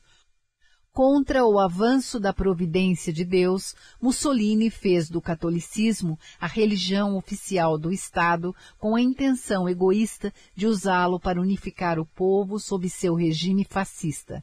Por isso, durante a Segunda Guerra, a Alemanha, o Japão e a Itália podem ser classificados como as nações no lado de Satanás as posições providenciais das três nações do lado de Deus e do lado de Satanás. Uma finalidade interna da Segunda Guerra Mundial era estabelecer a condição mundial de indenização em estágio de crescimento para restaurar as três grandes bênçãos de Deus como devia ocorrer no tempo de Jesus. No início, devido à queda de Adão Eva e o arcanjo, as três grandes bênçãos de Deus não foram realizadas. Consequentemente, na restauração das três bênçãos, deve haver necessariamente três personagens assumindo estes respectivos papéis. Por isso, Deus restaurou espiritualmente as três bênçãos na providência da salvação espiritual através dos esforços conjuntos de Jesus ressuscitado como o segundo Adão, do Espírito Santo representando a segunda Eva e dos anjos, conforme Cristologia 4.1. Desse modo, durante a Segunda Guerra Mundial, as três nações do lado de Deus representavam Adão, Eva e o arcanjo, liderando o confronto contra as três nações no lado de Satanás, que também representavam o Adão, a Eva e o arcanjo. A vitória das nações do lado de Deus estabeleceria uma condição de indenização em estágio de crescimento para a restauração das três grandes bênçãos. Satanás que estava atento a esta providência, tomou a frente reunindo as três nações, representando Adão, Eva e o arcanjo em seu lado, e fez com que estas atacassem as três nações do lado de Deus. Os Estados Unidos, como uma nação de índole masculina, representava Adão no lado de Deus. A Inglaterra, como uma nação de índole feminina, representava Eva no lado de Deus, e a França, como uma nação de índole mista, representava o arcanjo no lado de Deus. No lado de Satanás, a Alemanha, como uma nação de índole masculina, representava Adão. O Japão, como uma nação de índole feminina, representava Eva, e a Itália, como uma nação de índole mista, representava o arcanjo. Na Primeira Guerra Mundial, os Estados Unidos, a Inglaterra e a França haviam representado, em estágio de formação, estas três posições no lado de Deus, enquanto a Alemanha, a Áustria e a Turquia assumiram estas posições no lado de Satanás. A União Soviética, uma nação do lado de Satanás, participou na Segunda Guerra Mundial do lado de Deus. Como isto foi possível? Quando a sociedade medieval não pôde cumprir seu propósito providencial, tornou-se um obstáculo tanto para o lado de Deus quanto para o lado de Satanás, que se dividiram e começaram a se desenvolver por caminhos que conduziriam ao florescimento do mundo democrático e do mundo comunista. As visões de vida tipo Caim e tipo Abel operaram a fim de derrubar a sociedade feudal medieval e posteriormente a monarquia absoluta e o imperialismo. Assim como a providência de Deus progride conectando os elos de seu tempo, os esforços de Satanás para construir uma imitação do mundo ideal fora do princípio também estão conectados aos elos de seu tempo. Quando a ordem social dominante obstrui a formação de novas sociedades, incluindo aquelas que são as metas de Satanás, este se integrará à luta para destruí-la. De modo semelhante, o fascismo havia se tornado um obstáculo tanto para o lado de Satanás quanto para o lado de Deus, porque a providência da restauração por indenização exigia que Deus, temporariamente, permitisse que o lado de Satanás formasse um mundo comunista. A União Soviética, na Segunda Guerra Mundial, pôde unir forças com as nações do lado de Deus para destruir o fascismo, a fim de que pudesse rapidamente construir o Estado comunista. Não obstante, assim que a Segunda Guerra Mundial terminou, os mundos comunista e democrático se separaram como óleo e água. As causas providenciais da Segunda Guerra Mundial. As causas providenciais internas da Segunda Guerra Mundial foram as seguintes. Primeiro, a guerra começou para cumprir a condição de indenização em nível mundial, em estágio de crescimento, para restaurar as três grandes bênçãos de Deus. O mundo ideal, onde as três bênçãos de Deus são realizadas, as quais não puderam ser realizadas por Adão devido à queda, deveriam ter sido realizadas por Jesus, a quem Deus estabeleceu como segundo Adão. Contudo, este ideal foi realizado apenas espiritualmente, porque Jesus morreu na cruz. Uma vez que Satanás tenta realizar por antecipação uma imitação distorcida do mundo ideal, no final da história, seguramente emergirá um mundo fora do princípio que realizará de forma distorcida a forma externa das três grandes bênçãos em estágio de crescimento sob a liderança de um imitador satânico de Jesus. O lado de Deus deve prevalecer sobre este mundo e, assim, cumprir a condição mundial de indenização em estágio de crescimento exigida para a restauração do mundo ideal, onde as três grandes bênçãos serão completamente realizadas, centradas em Deus. Hitler foi a imitação satânica de Jesus. Embora sua vontade fosse totalmente contrária à de Jesus, certos aspectos da vida de Hitler imitavam de maneira pervertida alguns dos eventos da vida de Jesus relacionados com a primeira bênção, tais como sua visão grandiosa, sua vida de solteiro e o desaparecimento de seu corpo físico são alguns exemplos. Hitler foi também o protótipo satânico do Adão aperfeiçoado em estágio de crescimento. Ele realizou uma caricatura da bênção da multiplicação de filhos, defendendo a pureza do povo alemão como a raça central, e imitou a bênção de domínio sobre a criação através de sua política do pangermanismo para a conquista mundial. Desta maneira, Hitler realizou um mundo fora do princípio com uma forma satânica das três bênçãos realizadas em estágio de crescimento. Prevalecendo na Segunda Guerra Mundial, o lado de Deus devia estabelecer a condição mundial de indenização em estágio de crescimento para restaurar o mundo ideal das três bênçãos de Deus. A segunda causa providencial interna da Segunda Guerra foi fazer com que as pessoas no lado de Deus indenizassem a segunda tentação de Jesus em nível mundial. À luz do significado das três tentações que Jesus sofreu, podemos reconhecer que o lado de Deus devia prevalecer na Segunda Guerra Mundial para estabelecer a condição mundial de indenização para restaurar a segunda bênção de Deus.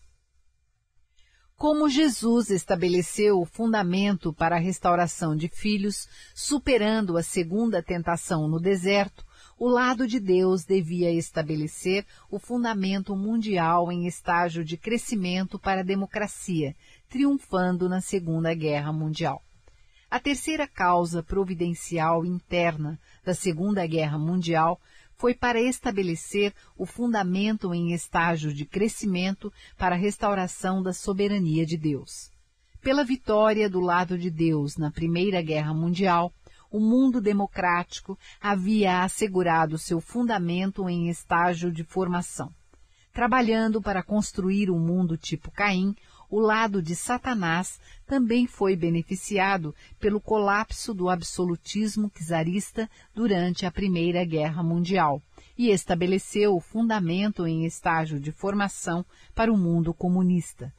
Durante a Segunda Guerra Mundial, o mundo comunista e o mundo democrático construíram separadamente seus fundamentos em estágio de crescimento, antes de se dissociarem após o final da guerra. Construindo este fundamento em estágio de crescimento para o mundo democrático, o lado de Deus restaurou o fundamento em estágio de crescimento para a soberania de Deus. Os resultados providenciais da Segunda Guerra Mundial. A vitória do lado de Deus na Segunda Guerra Mundial estabeleceu a condição de indenização em estágio de crescimento para restaurar as três grandes bênçãos de Deus em nível mundial. Tendo o objetivo de indenizar em nível mundial a segunda tentação que Jesus sofreu, a vitória nesta guerra estabeleceu a condição de indenização para restaurar a segunda bênção de Deus em nível mundial. Por fim, estabelecendo o fundamento em estágio de crescimento para o mundo democrático, foi estabelecido o fundamento em estágio de crescimento para restaurar a soberania de Deus. Enquanto Hitler foi a imitação de Jesus do lado de Satanás, Stalin foi a imitação do Cristo do segundo advento do lado de Satanás.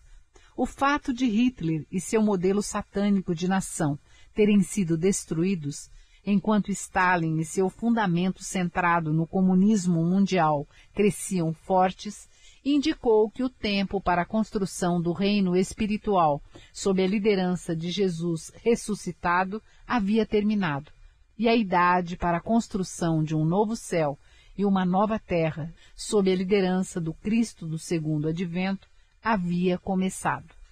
Apocalipse, capítulo 21, versículos 1 a 7.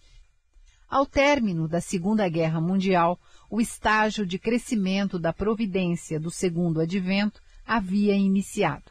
Naquela época, muitos cristãos começaram a receber revelações sobre o iminente retorno de Jesus e a obra espiritual de Deus começou a se expandir para todo o mundo. Desde então, as igrejas estabelecidas se tornaram incrivelmente confusas, divididas e secularizadas, Gradualmente, elas haviam perdido o centro de sua vida espiritual. Estes são fenômenos dos últimos dias, os quais estão ocorrendo por causa da providência final de Deus para unificar todas as religiões através de uma nova e última expressão da verdade. A Terceira Guerra Mundial 441 A Terceira Guerra Mundial é inevitável? Sabemos que Deus concedeu aos primeiros antepassados humanos a bênção de reger o universo. Por isso, quando Satanás tenta criar, através das pessoas decaídas, uma imitação fora do princípio do mundo ideal, onde esta bênção será cumprida, Deus tem que permitir que ele crie o seu falso mundo ideal. Sempre depois de Satanás, Deus conduz sua providência para reivindicar de volta para ele o mundo de Satanás e seus frutos. No final da história humana, o lado de Satanás e o lado de Deus se confrontarão até que um deles alcance a soberania sobre o mundo inteiro. Este é o motivo pelo qual o mundo democrático e o mundo comunista estão se confrontando. Consequentemente, tornou-se inevitável a ocorrência das guerras mundiais, inicialmente para dividir e depois para unificar os dois mundos. A Primeira e a Segunda Guerra Mundial tiveram a finalidade providencial de dividir o globo em mundo comunista e mundo democrático. Posteriormente, contudo, uma outra guerra deve ocorrer para causar a unificação dos dois mundos. Este conflito será a Terceira Guerra Mundial. Desse modo, a ocorrência da Terceira Guerra Mundial é inevitável, Entretanto, ela poderá ser travada de duas maneiras. Uma primeira forma de levar o lado de Satanás à rendição é através de conflito armado. Entretanto, na conclusão do conflito, deverá surgir um mundo ideal no qual toda a humanidade esteja unida em regozijo. Isto nunca poderá ser construído pela mera derrota dos inimigos nos campos de batalhas. Posteriormente, os inimigos vencidos deverão se submeter internamente a fim de que todos os povos se reconciliem e unam-se de todo o coração. Para que esta meta seja atingida, deverá surgir no mundo uma ideologia perfeita capaz de satisfazer as aspirações da natureza original de todas as pessoas. A segunda forma como esta guerra poderá ser travada é através de um conflito completamente interno, ideológico, sem a utilização das hostilidades armadas, a fim de levar o mundo de Satanás à submissão e ocasionar a unificação global em um curto período de tempo. As pessoas são seres racionais, portanto, um mundo perfeito e unificado somente poderá ser estabelecido quando as pessoas espontaneamente se submeterem umas às outras e compartilharem de um profundo despertar comum capaz de conduzi-las à unificação. Por qual destas duas formas a Terceira Guerra Mundial ocorrerá? Isto dependerá do sucesso ou do fracasso na condução da porção de responsabilidade humana. De onde virá a ideologia essencial para a resolução deste conflito e para o estabelecimento do novo mundo unificado? Seguramente esta ideologia pacificadora não virá do mundo comunista, arraigado na visão de vida tipo Caim, uma vez que esta se opõe às aspirações internas da natureza humana original. Sendo assim, a ideologia da paz deve surgir a partir do mundo democrático, que está alicerçado na visão de vida tipo Abel. Não obstante, é um fato histórico que nenhuma das ideologias convencionais dentre aquelas que prevaleceram no mundo democrático pode efetivamente derrotar a ideologia comunista. Portanto, uma ideologia nova e revolucionária emergirá a partir do mundo democrático. Antes que a nova ideologia apareça, primeiro deve aparecer uma nova expressão da verdade. Esta nova verdade será a essência da visão de vida tipo Abel e o núcleo da democracia. Como ocorreu no passado, quando a nova expressão da verdade aparece, pode contradizer a expressão da verdade anterior vigente, na qual muitas pessoas acreditam. Assim, mesmo o mundo democrático será dividido em dois campos que, como Caim e Abel, colocar-se-ão um contra o outro quando a nova verdade assegurar um fundamento vitorioso no mundo democrático e depois conquistar a ideologia comunista, a unificação do mundo será alcançada com base nessa nova verdade. Satanás conhecia o plano de Deus para unificar o mundo através da verdade e desenvolveu e apresentou uma falsa nova expressão da verdade, uma imitação da nova verdade, a fim de unificar a humanidade, centralizando-a nele. Esta falsa nova expressão de verdade é o materialismo dialético. O materialismo dialético nega a existência de qualquer realidade espiritual e apresenta uma teoria do universo baseada em uma lógica completamente materialista. Ao negar a existência de Deus, nega-se também a existência do próprio Satanás. Assim, promovendo o materialismo dialético, Satanás negou sua própria realidade, mesmo com o risco de seu auto-sepultamento. Satanás entendeu o que aconteceria no final da história humana e soube que pereceria com certeza. Aceitando que o tempo em que fora adorado havia chegado ao fim, ele se levantou em uma monstruosa negação de Deus, mesmo com o sacrifício de si mesmo. Esta é a origem espiritual do materialismo dialético. Enquanto o mundo democrático recusar a nova verdade que pode superar o materialismo dialético, a doutrina do mal, estará vulnerável e sempre na defensiva. Por esta razão, alguém do lado de Deus deve surgir e proclamar a verdade perfeita. Sumário da Providência na Terceira Guerra Mundial. A Terceira Guerra Mundial será o conflito final na providência da restauração. Através desta guerra, Deus pretende levar o mundo democrático a subjugar o mundo comunista e construir um mundo ideal. Conduzindo à Primeira Guerra Mundial, as nações do lado de Deus expandiram seu domínio político-econômico, reivindicando colônias por todo o mundo, para que fossem utilizadas por Deus em sua providência. Na conclusão da Terceira Guerra, as nações do lado de Deus deverão ter estabelecido um fundamento para a democracia em nível mundial em estágio de formação. Através da Segunda Guerra Mundial, foi estabelecido o fundamento para a democracia em nível mundial, em estágio de crescimento, consolidando firmemente o mundo democrático. Durante a Terceira Guerra Mundial, o lado de Deus deverá encontrar a perfeita visão de vida tipo Abel, baseada na nova verdade, e concluir o fundamento para a democracia em nível mundial, em estágio de aperfeiçoamento. O lado de Deus deverá, então, guiar toda a humanidade para o mundo unificado.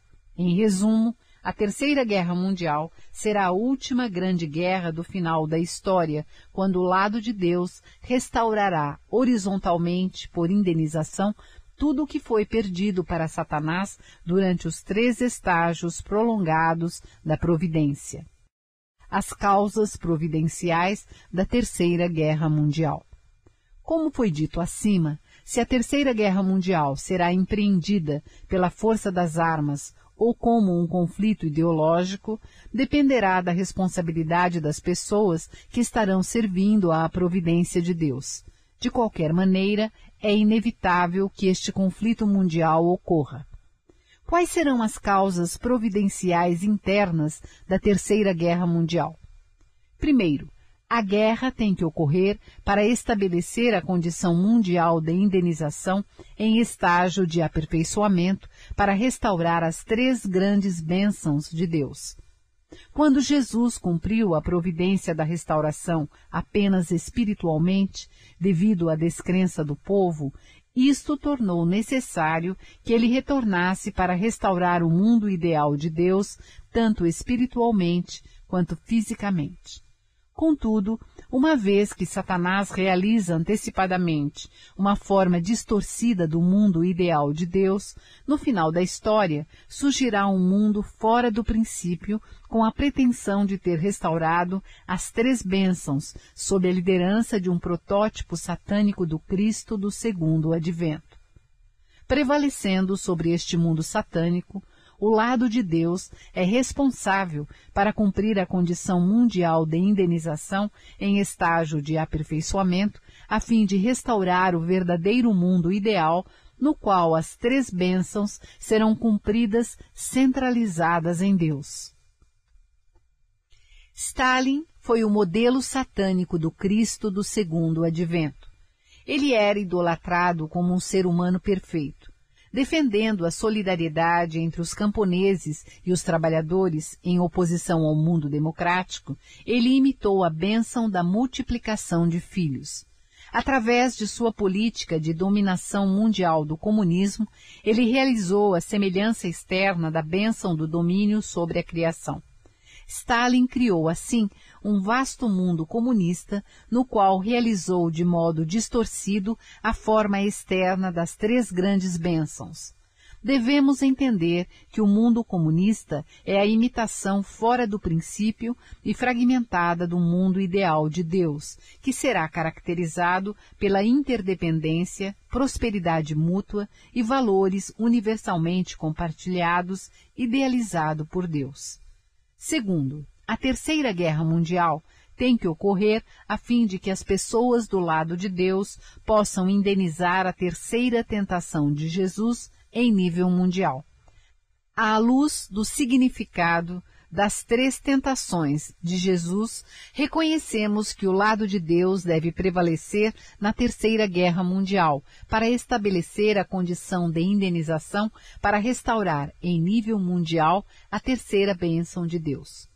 Como Jesus estabeleceu o fundamento para restaurar o domínio sobre a criação, superando a terceira tentação no deserto, o lado de Deus deve vencer na Terceira Guerra Mundial para restaurar o domínio dos seres humanos sobre todo o universo. Terceiro, a Terceira Guerra Mundial tem que ocorrer para estabelecer o fundamento em estágio de aperfeiçoamento para a restauração da soberania de Deus. O lado de Deus deve ser vitorioso na Terceira Guerra, a fim de destruir o mundo comunista e devolver toda a soberania para Deus. Então, o mundo ideal será estabelecido com base nos princípios do céu e da terra. Os resultados providenciais da Terceira Guerra Mundial. Há muito tempo, Deus pretendia concluir sua providência da restauração na família de Adão, operando através de Caim e Abel. Todavia, Caim assassinou Abel, dando início à história pecaminosa da humanidade. Deus então iniciou a providência de dividir o bem e o mal para restaurar a falha na família de Adão em nível individual e fez avançar esta providência através dos níveis de família, clã, sociedade, nação e mundo. O tempo chegou quando Deus conduzirá esta providência em nível mundial. Deus pretende restaurar por indenização toda a providência da restauração, a qual foi prolongada três vezes, obtendo vitória nas três guerras mundiais, as quais pertencem ao capítulo final da história providencial. No princípio, os primeiros antepassados humanos perderam sua conexão de coração com Deus quando se tornaram presas das palavras de tentação de Satanás. Através da queda espiritual interna e da queda física externa, eles herdaram a linhagem de Satanás. Por conseguinte, a providência da restauração somente será concluída depois que o homem decaído restaure seu coração de volta para Deus através da palavra de vida dada por Deus, seja salvo espiritual e fisicamente e herde a linhagem de Deus, conforme Moisés e Jesus 332. As vitórias do lado de Deus nas três guerras mundiais restaurarão completamente, por indenização, todos os aspectos da providência da restauração. Estes aspectos tornarão possível a realização do mundo ideal de Deus, pelo qual Deus tem trabalhado com lágrimas constantes através dos séculos de miséria humana desde a queda.